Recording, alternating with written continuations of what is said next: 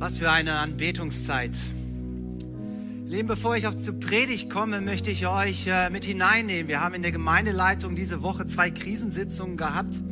Äh, ihr habt jetzt äh, die neuen Corona-Schutzverordnungen auch für uns als Gemeinde äh, raus oder gelesen. Deswegen sitzt ihr jetzt auch hier schön mit Masken auf. Aber wir haben uns als Gemeindeleitung diese Woche wirklich zweimal intensiv damit auseinandergesetzt. Hey, das Ding wird immer komplizierter. Und wir haben gesagt, hey, was können wir tun? Was sollen wir machen? Ähm, und gestern haben wir eine Entscheidung getroffen und deswegen, wir geben gleich zwei Körbe rum. In dem einen sind grüne Aufnäher und in dem anderen sind rote Aufnäher. Die Grünen, ich möchte euch bitten, alle, die sozusagen immunisiert sind, ähm, also genesen oder geimpft, auch von mir aus geboostert, kriegen einen grünen Aufnäher. Und die, die ähm, noch nicht geimpft sind, bitte einen roten Aufnäher nehmen, ähm, weil es wird uns total die Arbeit erleichtern. Und das heißt, ähm, wir möchten euch bitten, bis zum nächsten Sonntag diese Aufnäher aufzunehmen und äh, sichtbar, weil der Check-in hat es viel einfacher. Er muss nur sehen, hast du grün, hast du rot, alles klar. Kommst du rein? Und wir möchten euch bitten, linke Seite die grünen, rechte Seite die roten. Und die, die rot haben, sollten bitte die ganze Zeit die Maske auflatzen. Grün braucht es nicht. Und äh, grün darf singen, rot nicht. Und auch danach, nach dem Gottesdienst, ist das Ding wirklich für uns einfacher. Die, die einen grünen Aufnäher haben, können Kaffee trinken und essen, die roten leider nicht. Auch die WC-Anlagen, alles viel einfacher. Grün, die großen Toiletten hier hinten, rot, die kleinen da vorne. Ich weiß nicht, warum ihr lacht, das ist von der Gemeindeleitung. Bevor du jetzt denkst, ticken die jetzt noch sauber? Kann ich euch beruhigen, das ist nicht der Fall. Wir werden das nicht so machen, aber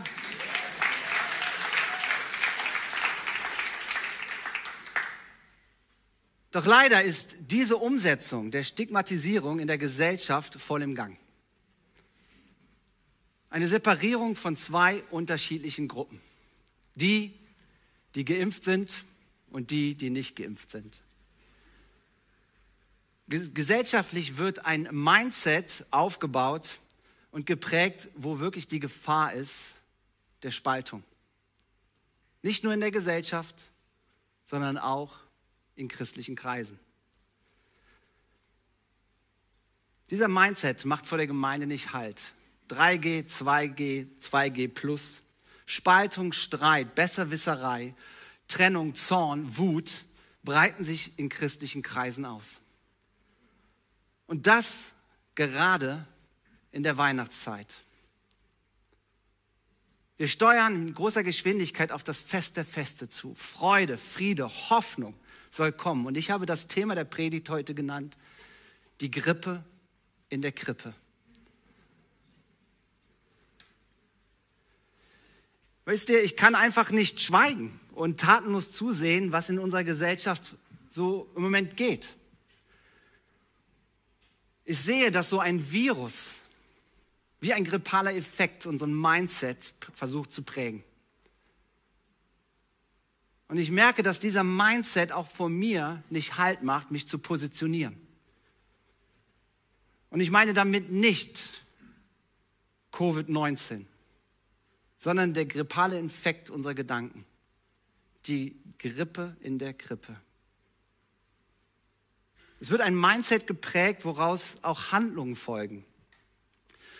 Eine Definition, ein Mindset entsteht durch Aufnahme von Einflüssen, Informationen und Fakten, die über die persönliche, emotionale Ebene verarbeitet werden und in Haltung und Handlungen münden. Ich lese das nochmal. Ein Mindset entsteht durch Aufnahme von Einflüssen, Informationen und Fakten, die über die persönliche, emotionale Ebene verarbeitet werden und in Haltung und Handlungen münden. Eine Definition von Marc Stoßberg. Ein Mindset wird geprägt dadurch, dass du Fakten aufnimmst, Einflüsse auf dich zulässt, dich informierst und das in die Emotionen hineinkommt in deine Gedankenwelt und dass du einen Standpunkt hast. Es ist sozusagen die Geburtsstätte wie in einer Krippe. Und deswegen die Grippe in der Krippe. Wisst ihr, nicht Corona macht mir Angst und Sorge, sondern dass die gesellschaftliche Mindsetbildung unsere Gemeinde gefährden kann. Spaltung, Ausgrenzung, Streit, kritisches Besserwissereien breitet sich aus.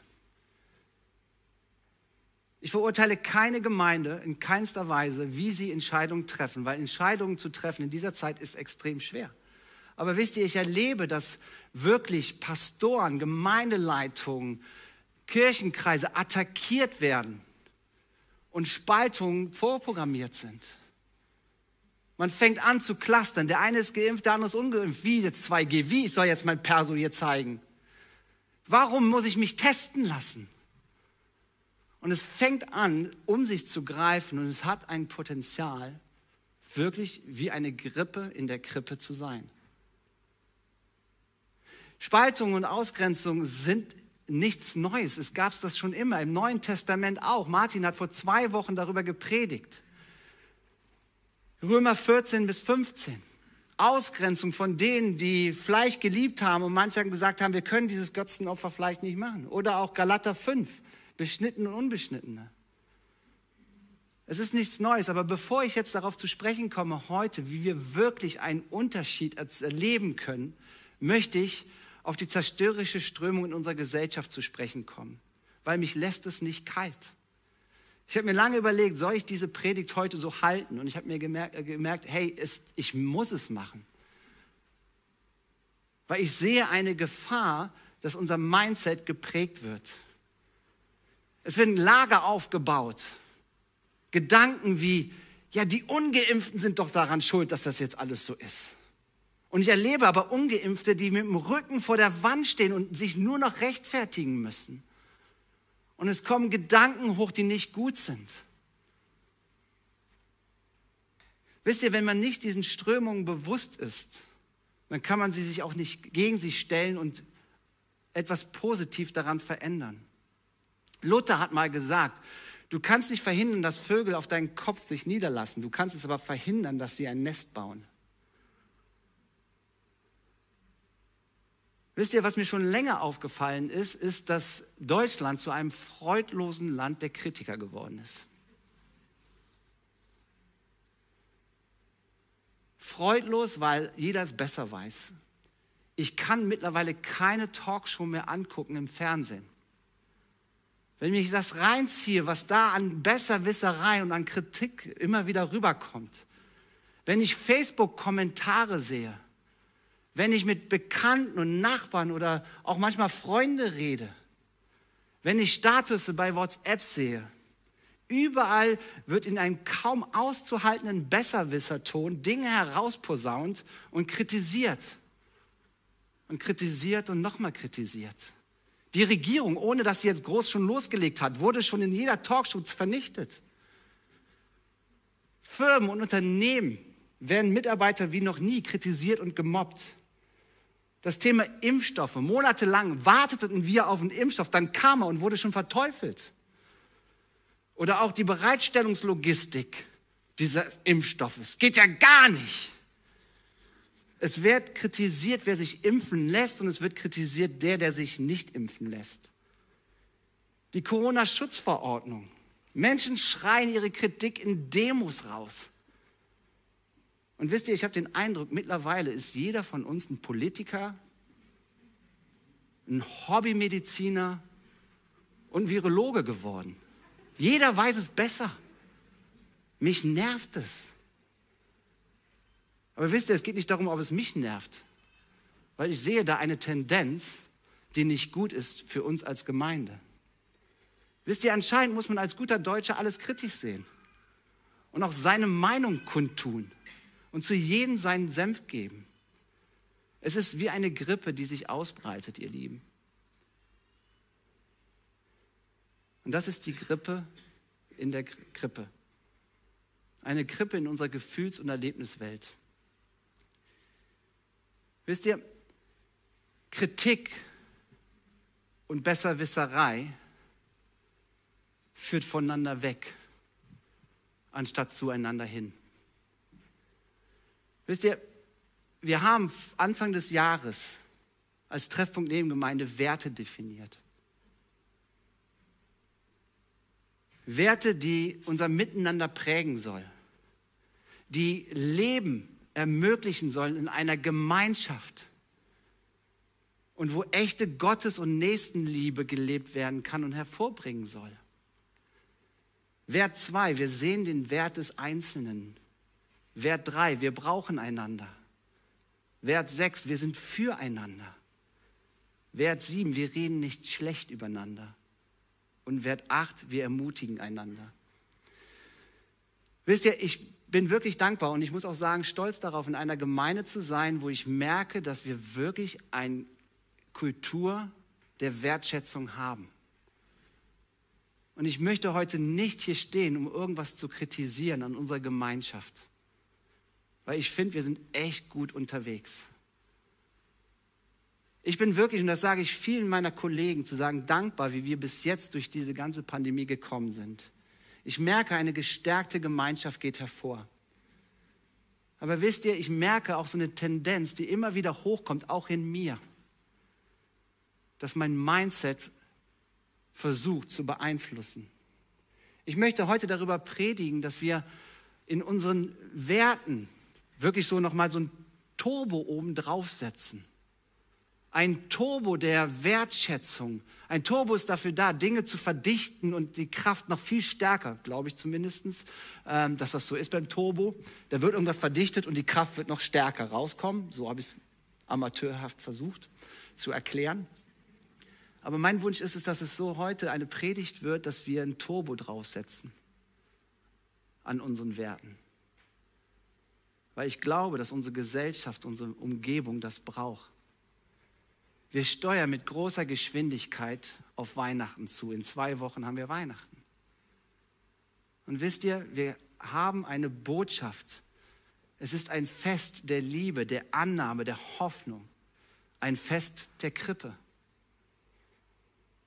Der Weihnachtsgottesdienst hat das Thema Kommen zur Krippe. Und deswegen sage ich nicht, die Grippe gehört in die Krippe, sondern die Krippe in die Grippe. Hammer, ne? eine Stunde dran formuliert.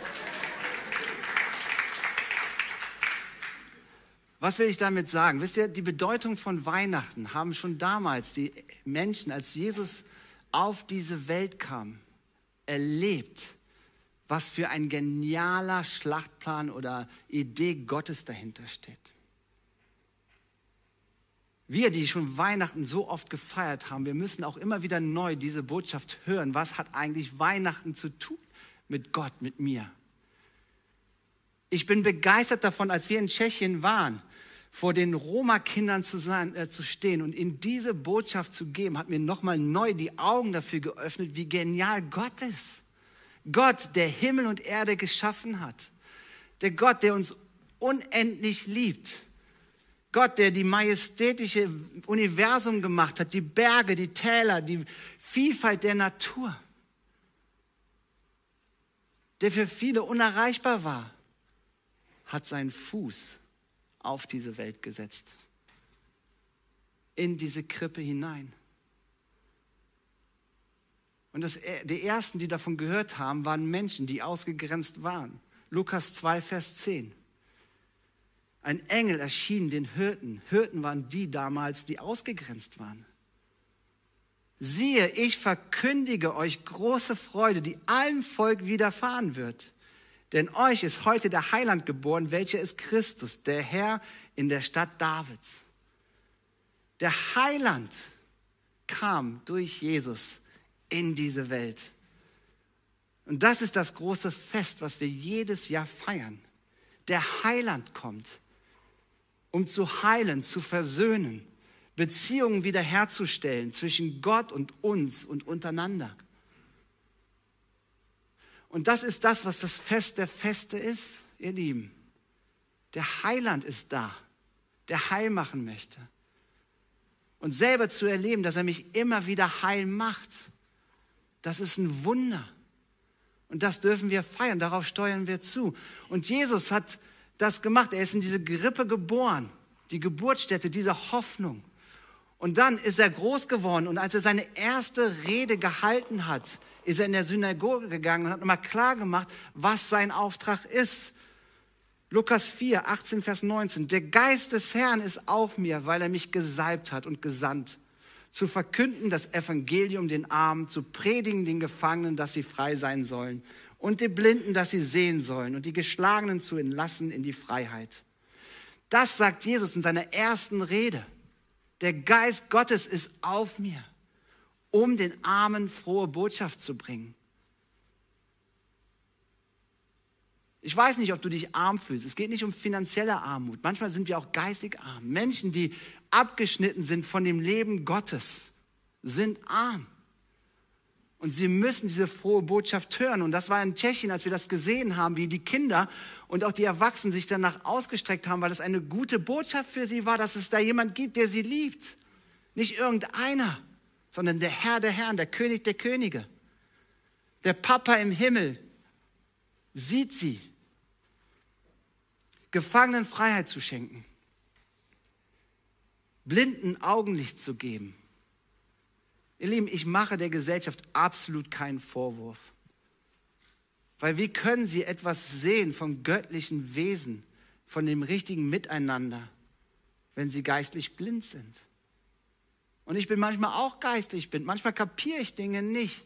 Und ich brauche das, dass mein Augenlicht äh, von Gott geschenkt wird, dass ich wieder sehen kann, so wie Gott die Dinge sieht. Und er möchte Unterdrückenden und Zerschlagenen befreien. Hoffnung geben, die hoffnungslos sind, die betrübt sind, wieder Freude und Friede ins Herz geben. Egal wie die Umstände sind, kann Gott uns einen übernatürlichen Frieden schenken. Wisst ihr, und wer das erfahren hat und erfährt, hat ein neues Leben, ein Geist der Freiheit, ein Geist der Freude und ein Geist des Friedens. Amen. Das ist das, was Gott uns schenken möchte und nicht ein Geist des Zorns, Besserwisserei, Feindschaft, selbstgerechte Abgrenzung gegen andere Gruppen. Galater 5 steht es drin. Wir dürfen und sollen den Unterschied in dieser Welt, in dieser, auf dieser Erde, genau in dieser Zeit leben. Wisst ihr, ich möchte ein Ermutiger sein. Ich möchte ein Mensch sein, der geprägt ist von Liebe, Freude, Frieden, Geduld, Freundlichkeit, Güte, Treue, Sanftmut und Selbstbeherrschung. Das sind Früchte des Geistes, die Gott in uns legen möchte. Wisst ihr, mein innerer Reflex, so mein alter Mark, der zuckt immer wieder in diese Verhaltensweise von Zorn und Besserwisserei und so weiter. Aber Gottes Geist möchte wirklich dieses Leben in uns hervorbringen, dass wir ermutigender werden in dieser heutigen Zeit. Und wisst ihr, wir Menschen, wir alle, wir Menschen sehen uns alle nach Ermutigung, Freude und Frieden, anstatt äh, ständiger Kritik.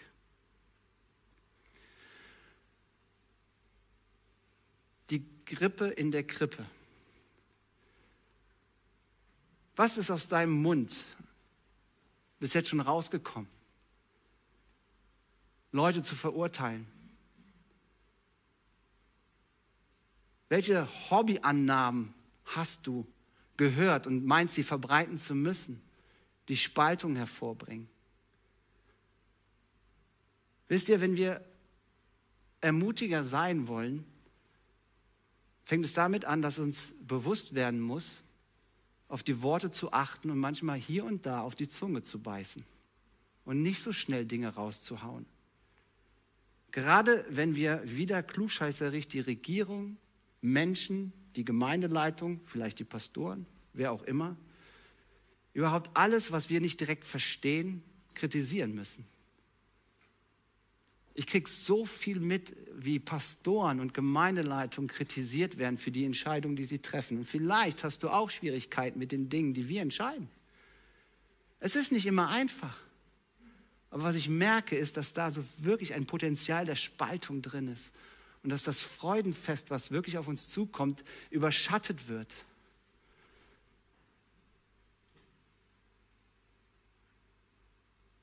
Wisst ihr, ich habe mir was vorgenommen vielleicht ist das auch was für dich, was ich nicht gänzlich und im vollen Umfang nicht verstehe und nicht kapiere, habe ich mir vorgenommen, einfach mal die Klappe halten. Wisst ihr, ich habe keine Ahnung, was richtig und was falsch ist, wie die Regierung entscheidet. Wie können wir denn der gottlosen Regierung so gehorchen? Ich weiß es nicht. Wisst ihr, das sind solche Sachen, die man einfach davor steht und sagt, hey, die einen Zahlen sagen das und die anderen Zahlen sagen das. Wen soll ich denn glauben? Ich möchte keinen verurteilen, sondern einfach mal die Klappe halten. Wisst ihr, in mir war es auch so, als es dann losging wieder, oh, jetzt kommt wieder ein Lockdown und ich sehe die Impfzahlen und ich sehe, wer alles auf der Intensivstation ist. Da habe ich echt erstmal einen Hals gekriegt auf die Ungeimpften. Mindset. Ihr Lieben, ich möchte keinen verurteilen, ob geimpft oder ungeimpft, egal wo er steht, egal wie er lebt, egal welche sexuelle Orientierung er hat oder wie er sein Leben macht. Ich verurteile keinen. Warum nicht? Weil Gott keinen verurteilt. Wir sind Gemeinde Christi und was wir wollen, ist eine Kultur der Wertschätzung und der Annahme, egal, egal wo und wer was glaubt oder nicht glaubt. Und dafür stehen wir, aber das müssen wir hochhalten.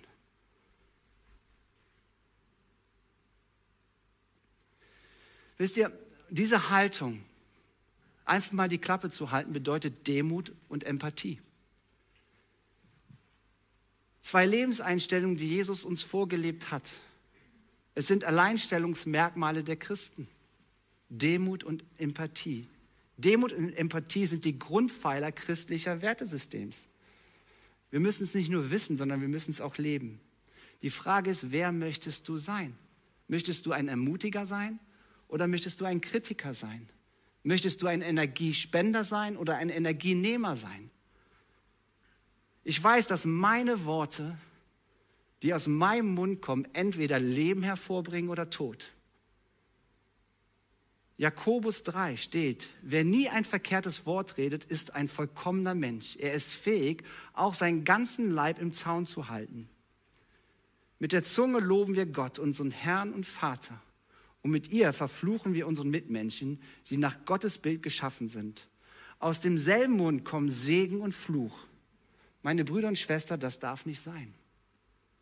Das sagt nicht ich, das sagt die Bibel. Unsere Worte haben Kraft. Aber es fängt auch mit unserem Mindset an, was wir denken. Ob wir meinen, immer alles besser wissen zu müssen. Oder ob wir demütig und empathisch sind.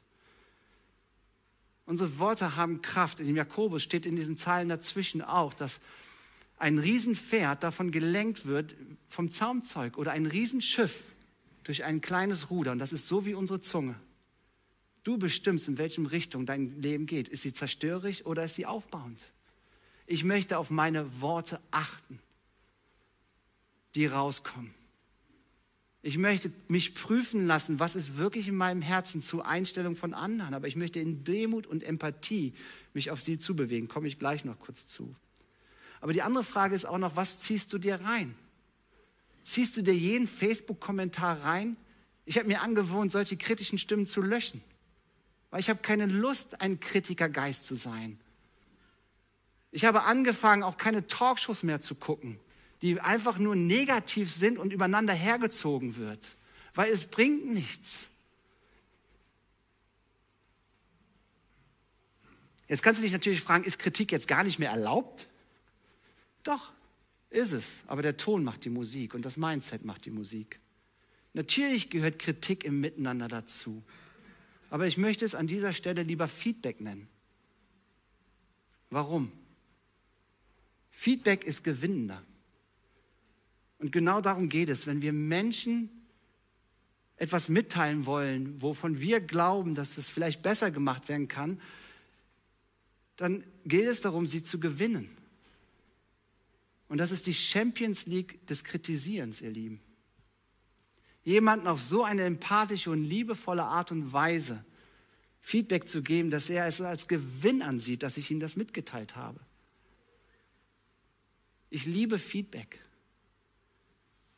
Manchmal ist auch Feedback wirklich wichtig, um weiter zu wachsen und Dinge zu hören, die nicht gut sind. Und das könnt ihr gerne machen. Aber die, der Ton macht die Musik und die Haltung, der Mindset macht die Musik. Wisst ihr, es ist verdammt schwer. Denn vorher muss man sehr kreativ und sensibel sein und sich genau überlegen, wie man es sagt, was man sagt und wann man es sagt. Und den meisten ist es zu anstrengend, ihre Zunge im Zaun zu halten und Liebe zu üben und einzuüben. Deswegen schießen sie einfach raus, was sie denken. Ich bin halt so. Ich komme aus dem Ruhrpott. Ein Freund von mir ist Ruhrpottler, deswegen sage ich das auch so. Ja? Ähm, man schießt im Ruhrpott oder auch egal wo, ja, oder ich höre das oft, ja, ich bin halt so. Da musst du mit klarkommen. Da sage ich mir, warum muss ich damit klarkommen? Ich glaube, wir machen uns das auch zu einfach, dass wir sagen einfach, ich muss das jetzt mal rauslassen. Ja, jetzt. Das stört mich so dermaßen. Ihr Lieben, unsere Worte haben enorme Kraft. Und eine Gemeinschaft, wie wir es sind, wir haben das Potenzial, wirklich die Welt zu verändern. In Johannes 13, Vers 35 steht, an der Liebe untereinander soll die Welt erkennen, dass ihr meine Jünger seid. Mein Wunsch ist es wirklich, dass wir ein, ein, nie einen Gedanken des gegen einen anderen in unseren Kopf einnisten lassen, in unsere Krippe setzen, sondern dass wir hingehen und wirklich in Demut, in Empathie den anderen versuchen zu verstehen. Und du denkst dir vielleicht, wie können wir denn bitteschön in dieser Welt einen Unterschied ausmachen? Indem du damit anfängst, in der nächsten Woche auf deine Worte zu achten. Worte der Ermutigung auszusprechen.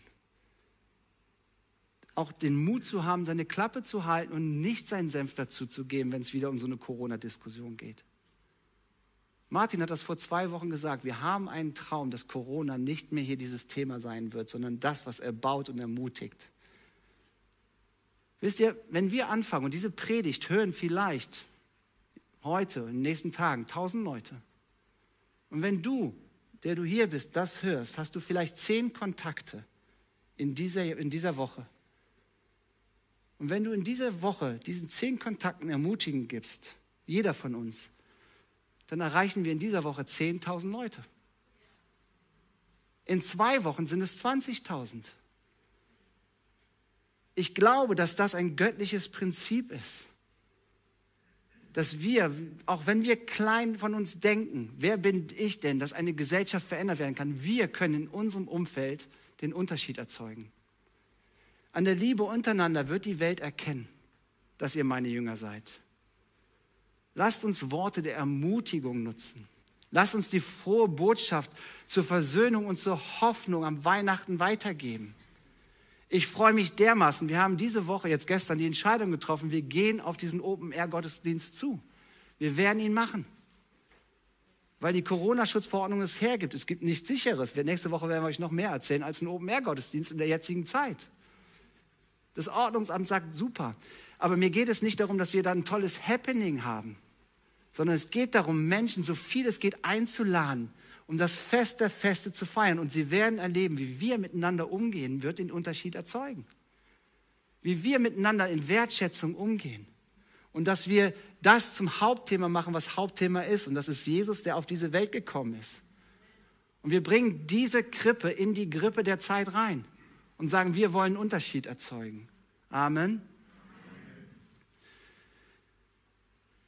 Ich glaube nie, oder ich glaube nicht daran, dass wir jemals dahin kommen, in der Treffpunkt Nebengemeinde einen 2G-Gottesdienst zu feiern. Vorher gehen wir wieder auf Livestream. Wir wollen, dass kein Mensch hier ausgegrenzt ist. Wir wollen, dass du mit Gott deine Entscheidung triffst, was du meinst, was richtig ist. Wir werden kein verurteilen, ob er geimpft ist oder ungeimpft ist. Genauso wie wir kein verurteilen, wie er lebt oder was er denkt. Weil Jesus ist derjenige, der dir das zeigen soll. Und wir wollen keine Ausgrenzung fördern hier. Wisst ihr, ich möchte euch ermutigen, wirklich einfach so ein offenes Herz zu haben, zu gucken, hey, wo hat der Vogel angefangen, in meinem Kopf ein Nest zu bauen?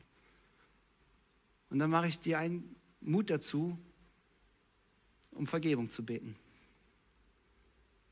Wenn du anfängst, über Leute zu urteilen, ist das nicht im Sinne Christi. Christi war, Jesus Christus hat klare Kritik an religiösen Menschen gemacht. Nie zu Menschen, die ausgegrenzt, schwach waren. Er hat nur scharfe Worte zu religiösen Menschen gefunden. Ansonsten hat er nur Worte der Liebe gehabt. Wie sieht es bei dir aus? Wenn wir unsere Sünden bekennen, so ist Gott treu und gerecht, dass er unsere Sünden vergibt und uns reinwäscht von aller Ungerechtigkeit. Vielleicht ist es Zeit, das Nest aus deinem Kopf, aus deiner Krippe herauszuschmeißen und dass wieder Hoffnung und Friede hineinkommt. Dass du ein Ermutigender wirst und nicht ein Kritiker. Dass du Mut hast, mal die Klappe zu halten und einfach sagst, ich habe keine Ahnung. Und dass wir den Unterschied erzeugen. Amen. Amen. Ich möchte beten. Vater, ich danke dir dafür, dass du uns immer wieder hinführst auf das, was Leben hervorbringt. Jesus, du bist auf diese Welt gekommen und das dürfen wir in zwei Wochen feiern, dass du als Mensch in diese Welt hineingekommen bist, um wirklich diesen Unterschied zu erzeugen, ein Bote der Freude zu sein. Und du hast Frieden in diese Welt gebracht, dass du gekommen bist. Und ich danke dir für, dass wir Teil davon sind. Ich danke dir für so viel Gutes, was jetzt schon in dieser Gemeinde ist. Und du siehst diese Mindset-Bildung, die in der Gesellschaft ist. Wir wollen einen Unterschied erzeugen, aber wir können es nicht aus uns heraus tun, sondern nur durch deinen Geist. Vater, ich bete darum, dass du mit deinem Geist überführst, wo wirklich so diese Besserwisserei in uns Einzug genommen hat und Ausgrenzung gefördert hat. Dass wir das eliminieren und dass wir es bekennen vor dir. Vater, ich bete darum, dass hier wirklich ein Ort der Geborgenheit und des Schutzes ist. Und dass wir ein Miteinander pflegen, was so attraktiv ist, dass Leute hier hineingesogen werden, weil sie merken, hier ist dein Leben. Und darum bitten wir dich in deinem Namen. Amen. Amen.